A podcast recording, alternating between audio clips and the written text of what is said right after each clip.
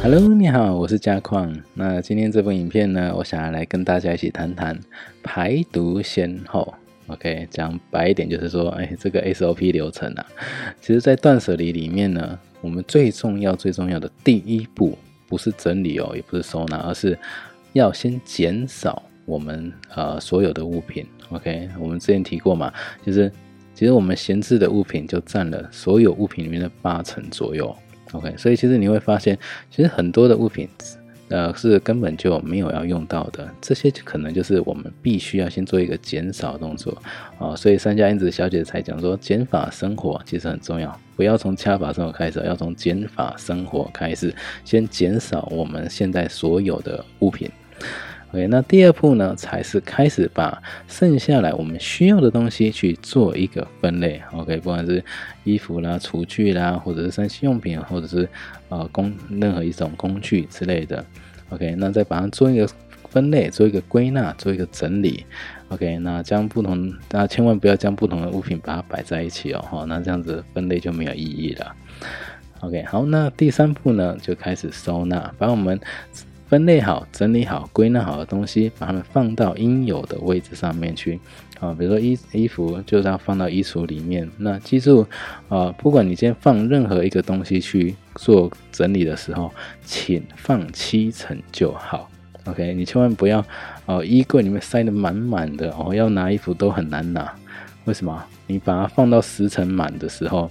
你就会发现，哇，我以后要整理会很没有动力。我光看我就累了，我就根本不想去动，不想去整理了哈。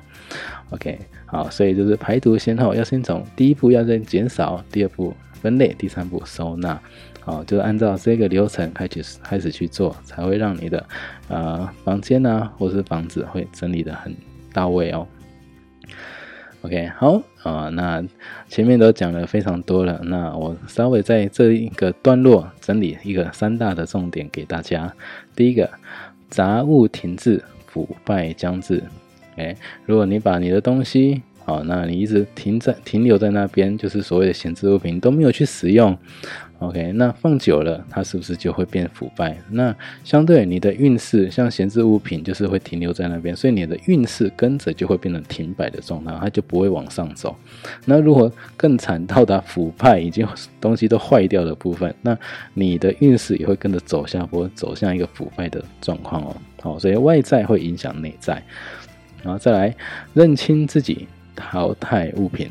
OK，你要先认识自己，先知道自己什么东西是需要的，什么东西是必要的，那什么东西只是想要的，是最后你根本没有在使用，哦，那那一些物什么物品就应该要淘汰，什么物品应该要留，OK，那你要能够很好的去做一个判断。好，在动力加分，极致成真，极简成真。OK，那你有动力啊，能够帮自己好好的去做一个断舍离的部分，那你的极简生活、极简人生就会慢慢慢慢的成真。好，但是呢，记住那个动力很重要，你要先把动力找出来，你才真的有可能会好好的去做一个呃断舍离的一个部分哦。好，最后送给大家一句话。做断舍离时，请做自己的主人啊！居家环境恢复清新。OK，重点在自己的主人。OK，做自己的主人，千万不要变成物品是主人，就你被物品给驾驭了，就我就变成什么东西都丢不掉，然后你的环境、你的居家就造成很多很多的闲置物品摆在那边堆积囤积啊，然后就变成哇，我东家里就变得越来越乱哦。OK，所以请做自己的主人，才能够让你的环境变得更清新、更美好。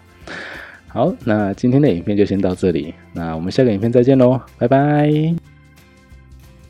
如果您觉得这部影片还不错，可以在底下谈谈您的看法，也记得订阅跟开启小铃铛，之后再为您带来更多精彩的断舍离影片。